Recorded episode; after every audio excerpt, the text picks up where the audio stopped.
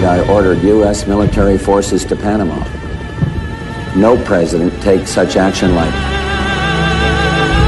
American and coalition forces are in the early stages of military operations to disarm Iraq, to free its people, and to defend the world from grave danger.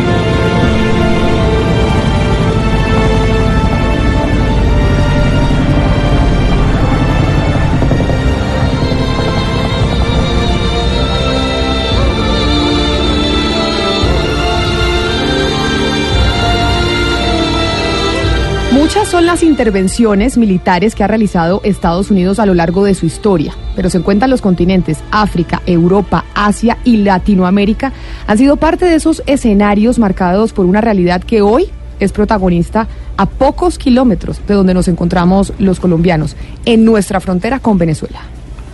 Hay quienes ven en el poder de la fuerza bélica la última oportunidad de cambio, de justicia. Otros, la imprudencia de una decisión que tal vez en algunos casos socava la soberanía de una nación, de su territorio. Gonzalo, y es que precisamente con esa pequeña premisa que usted está mencionando, son muchas las preguntas que nos surgen y que, su- que le surgen a muchas personas. ¿Se justifica una intervención militar extranjera por parte de Estados Unidos o de cualquier otro país? ¿Es esa la solución justa para Venezuela? ¿Qué se gana y qué se pierde con una intervención militar? Y lo más importante, ¿quiénes son los que ganan y quiénes son los que pierden? Camila, Christopher Woody es uno de los editores de Business Insider allá en Washington y esto nos dijo sobre lo que ganaría, por ejemplo, Estados Unidos de llegar a intervenir militarmente a Venezuela. Uh, so the immediate gain obviously would be Yo creo que la intervención estadounidense se completará de una manera rápida, pero sin embargo Estados Unidos al hacerlo tendrá que tener una responsabilidad directa sobre lo que suceda en Venezuela. Como ustedes saben, hay una crisis de salud, de seguridad, de robo de productos y de tiendas, así como de medicina, sin mencionar la lucha política y los millones de tropas que tendrán que llegar a este país y tendrán que lidiar con la intervención en Venezuela. No estoy seguro si los oficiales estadounidenses han pensado sobre la implicación inmediata que tendrá la dimisión de Nicolás Maduro como presidente. Uh, a military intervention it may force out Maduro, but then it creates a, a whole set of other problems that the U.S. and other countries in the region will have to deal with.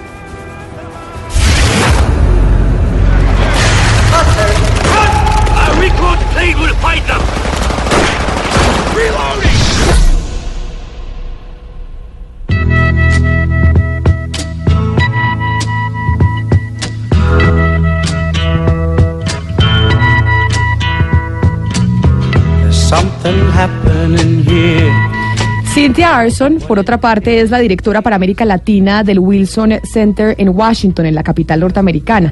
Este es un instituto que está dedicado a lograr soluciones en conflictos dentro de la política pública. A ella quisimos consultarle si las intervenciones militares de los Estados Unidos han funcionado en otras partes del mundo y esto fue lo que nos dijo. Yo creo que, bueno, eh, han tenido ciertos resultados eh, en el pasado que uno podría decir que, que han sido, bueno, por ejemplo, para sacar a, a Noriega de, Panamá. Pero en principio yo creo que el uso de la fuerza militar es, es una muestra de fracaso de todas eh, las otras opciones diplomáticas, políticas, incluso humanitarias que, que existen.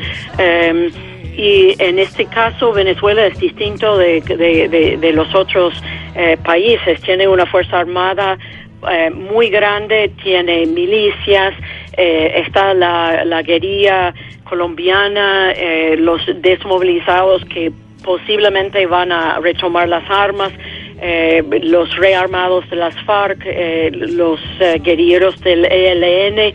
Esto complica muchísimo el escenario para cualquier tipo de intervención militar. Al preguntarle sobre el mayor error político que está cometiendo en este momento el gobierno de Nicolás Maduro, esto fue lo que agregó. Repetimos, estamos hablando con Cynthia Arson, la directora para América Latina del Wilson Center en Washington. El principal error político es continuar a negar la existencia de una crisis humanitaria en el país. Es una invitación abierta a la comunidad internacional y la- a la oposición para eh, entregar ayuda que eh, sería visto como un logro de la oposición al, al régimen de Maduro. Em, yo creo que eh, si hay menos hambre, eh, menos necesidad eh, médica dentro de Venezuela, em, la gente podría ser menos eh, interesado en manifestarse y, y oponerse al, al régimen. Yo creo que ha sido y posiblemente va a ser eh, con em, la vista del pasado como un, un error fatal.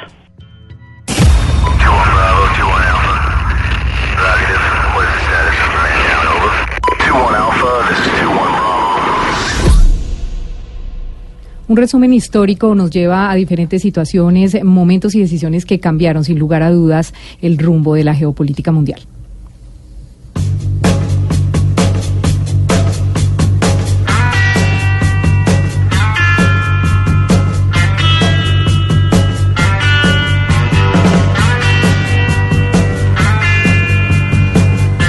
En 1955 inicia uno de los peores conflictos bélicos de la historia, la Guerra de Vietnam, un conflicto que surgió por la oposición y negación de los Estados Unidos en la unificación de las dos Vietnam y además el nacimiento del Vietcong, un grupo guerrillero que apoyaba al líder comunista Ho Chi Minh. La guerra terminó 20 años después. 3.5 millones de muertes. En total, los Estados Unidos tuvieron 54 mil bajas. Y en 1983, en medio de un complejo escenario político en Granada, el gobierno de Estados Unidos decidió invadir la isla con 1.900 infantes de marina en una operación que llamaron Furia Urgente, la cual tenía como objetivo derrocar al presidente Hudson Austin, quien había llegado al poder tras un golpe de Estado. En total, más de 120 fallecidos. Meses antes de, que iniciara la guerra del Golfo, en 1989, Estados Unidos decide llevar a cabo la operación Causa Justa e invade Panamá. Su misión era la de deponer al dictador Manuel Antonio Noriega, objetivo que se cumplió. En total, y según la ONU, 300 fallecidos. Otras organizaciones locales hablan de hasta 3.000 muertos. Mire, Bosco Mayarino, que fue alcalde de Panamá, pero antes de eso fue presentador de televisión, pero además corresponsal de La Voz de América, en fin, una figura pública en ese país que estuvo tras los micrófonos durante la invasión de Panamá de la que usted nos está hablando, Gonzalo. Y para él, la invasión se justificó. Nosotros eh, le pedimos en repetidas ocasiones a los norteamericanos que nos pusieran en igualdad de condiciones para enfrentar a la narcomafia militar.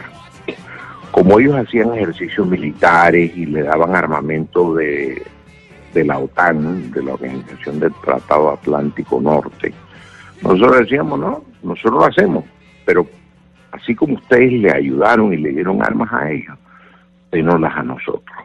Como eso nunca ocurrió, pues obviamente eh, una gran cantidad de panameños que habíamos sido avasallados por la dictadura militar, eh, pues celebramos la, la invasión.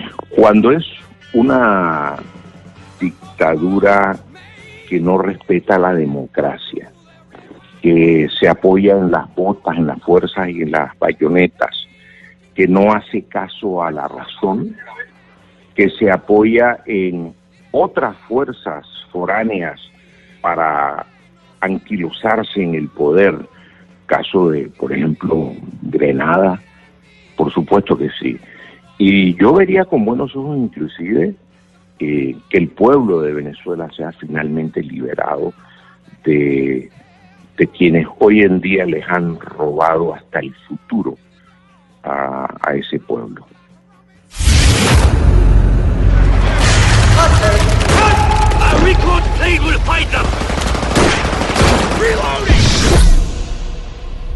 Podemos seguir enumerando y los ejemplos continuarán sumándose a la larga lista de intervenciones militares en los Estados Unidos en los que este país ha sido el líder indiscutible de las fuerzas.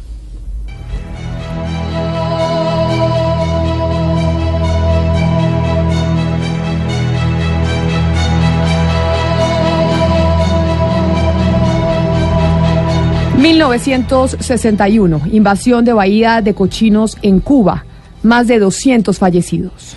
1965, intervención a República Dominicana, más de 1.200 muertos. 1990, Operación Tormenta del Desierto en Irak, más de 35 mil muertos.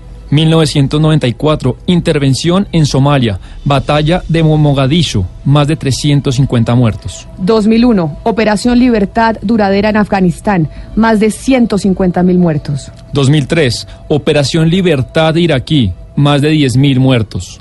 2011, intervención militar en Libia, más de 700 fallecidos. 2011, guerra civil en Siria, una batalla que aún no ha terminado.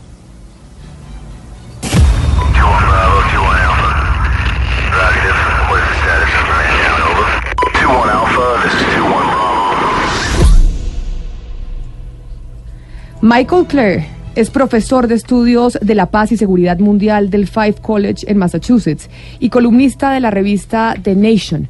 Es experto en los temas relacionados a la seguridad y la defensa de los Estados Unidos. Y esto fue lo que nos dijo en cuanto a las intervenciones militares de ese país, si funcionan o no.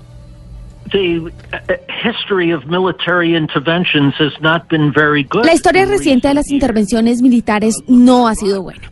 Miren Irak. Estados Unidos llegó en el 2003 y 15 años después es una zona inestable.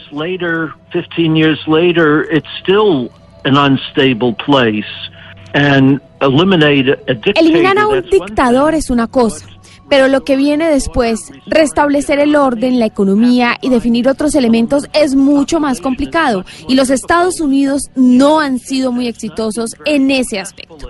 Yo creo que los militares estadounidenses, la fuerza joven, no estaría interesada en involucrarse en otra situación de este tipo. disinclined to get involved in another situation of that kind. Al preguntarle al profesor Clare sobre la diferencia entre el presidente Donald Trump y, por ejemplo, el señor George Bush en cuanto al manejo de la política exterior, esto fue lo que nos comentó. Well, Donald Trump is not always easy to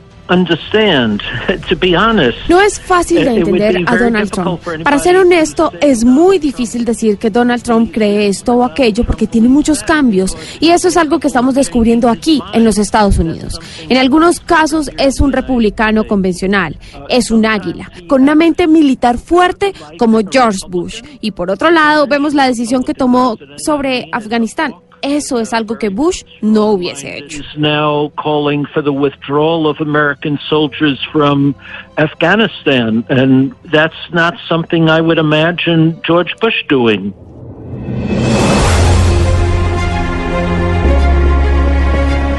Y pues este sábado será la fecha y es la fecha que dio Juan, Gai- Juan Guaidó para la entrada de la ayuda humanitaria a Venezuela. Un día que para muchos y para algunos pudiese ser el comienzo del fin del régimen de Nicolás Maduro. Anunciamos entonces que el 23 de febrero será el día para que ingrese la ayuda humanitaria en Venezuela. Así que desde hoy acompañaremos a todos los sectores. Movimientos en la frontera, desde Brasil, el Mar Caribe y Colombia. Son muchos los, los voceros del gobierno chavista que coinciden en que la llegada de la ayuda humanitaria es solo una excusa para la entrada de las fuerzas norteamericanas a territorio venezolano. tendríamos el derecho histórico de combatir en todo el territorio americano por la libertad de nuestro pueblo. Nadie nos quitaría ese derecho, como lo hicimos hace 200 años. Lo único que queda es la invasión norteamericana. Y lo voy a repetir aquí. Es probable que ellos entren a Venezuela. El problema de ellos será salir de Venezuela porque nos convertiremos en una y mil Vietnam a defender nuestra patria. no van a poder pasar por la conciencia el espíritu patriótico de los hombres y mujeres de la Fuerza Armada por la vía de la fuerza para imponer un gobierno aquí, títere, genuflexo, entreguista, antipatriótico. Por su parte, la oposición ha logrado unir y crear un sentimiento en gran parte del mundo, esa necesidad de hacerle llegar ayuda a quienes más lo necesitan. Sabemos también de algunos funcionarios civiles y militares que aunque hoy están sufriendo hostigamiento, aunque hoy los están presionando mucho, quieren ser parte de la solución y quieren ser parte de la ayuda. No, pues decir que lo hemos logrado, lo hemos logrado después de años de trabajo en el Parlamento. Recuerdo que el 30 de enero del 2017 planteábamos la necesidad de apertura de un corredor humanitario. Años de lucha en, a lo largo del mundo, defensores de derechos humanos como Lilian Tintori. Este sábado a esperar los anuncios porque la ayuda humanitaria viene y la vamos a buscar entre todos a donde tengamos que irla a buscar para llevarle medicina, solución a los venezolanos. Ante todo esto, pues hay una realidad que no se puede esconder y es que la gran mayoría de los venezolanos la están pasando muy mal. Y he aquí algunas de esas voces, de esos ciudadanos de a pie que ven con buenos ojos la entrada de la ayuda humanitaria. Es positivo por, razones obvias, ¿no? En Venezuela hay escasez de todo tipo. Eh, solo aquellos con algún tipo de posibilidad o de ventaja eh, logran logran obtener, aún con dificultad, lo que desean obtener, ya sea medicina, medicamentos, lo que sea. Hay gente que se está muriendo de hambre, hay gente que se está muriendo por falta de medicinas, hay gente que, que no sabe lo que es comer tres veces al día, hay gente que, que, que vive realidades que, que otra muchísima, que otro, que otro gran grupo de personas ni se imagina que están viviendo. Hay gente, es verdad que hay desnutrición, es verdad que los niños están creciendo con menos posibilidad de desarrollar su inteligencia. Considero positivo la ayuda humanitaria que tiene que recibir y ojalá reciba Venezuela. Eh, porque la estamos pasando mal, la estamos pasando mal porque aquí no hay medicina, no hay alimento y eso sería una manera de poner tal vez un pañito caliente a las penurias que estamos pasando aquí en Venezuela.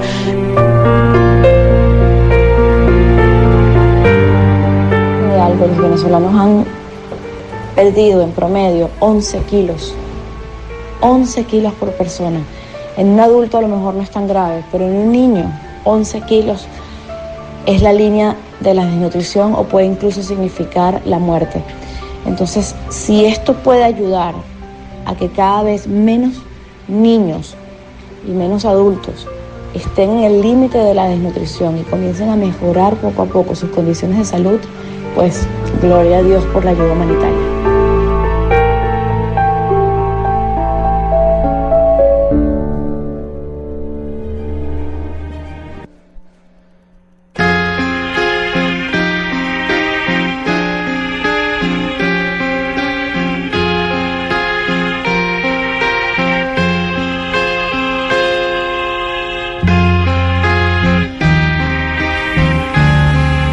Pues Camila, oyentes, con este trabajo queríamos mostrarle una realidad a, la gente de la mesa del trabajo, los miembros, a quienes nos escuchan, la realidad de lo que significa un posible conflicto bélico.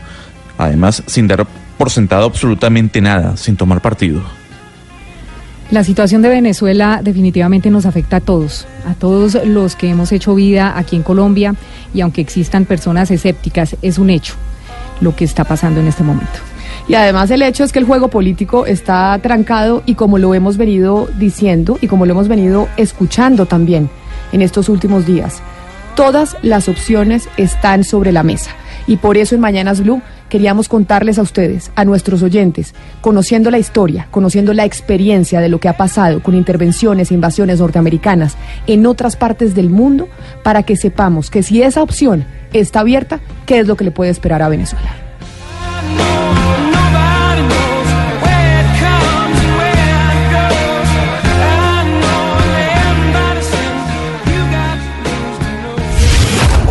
Está al aire.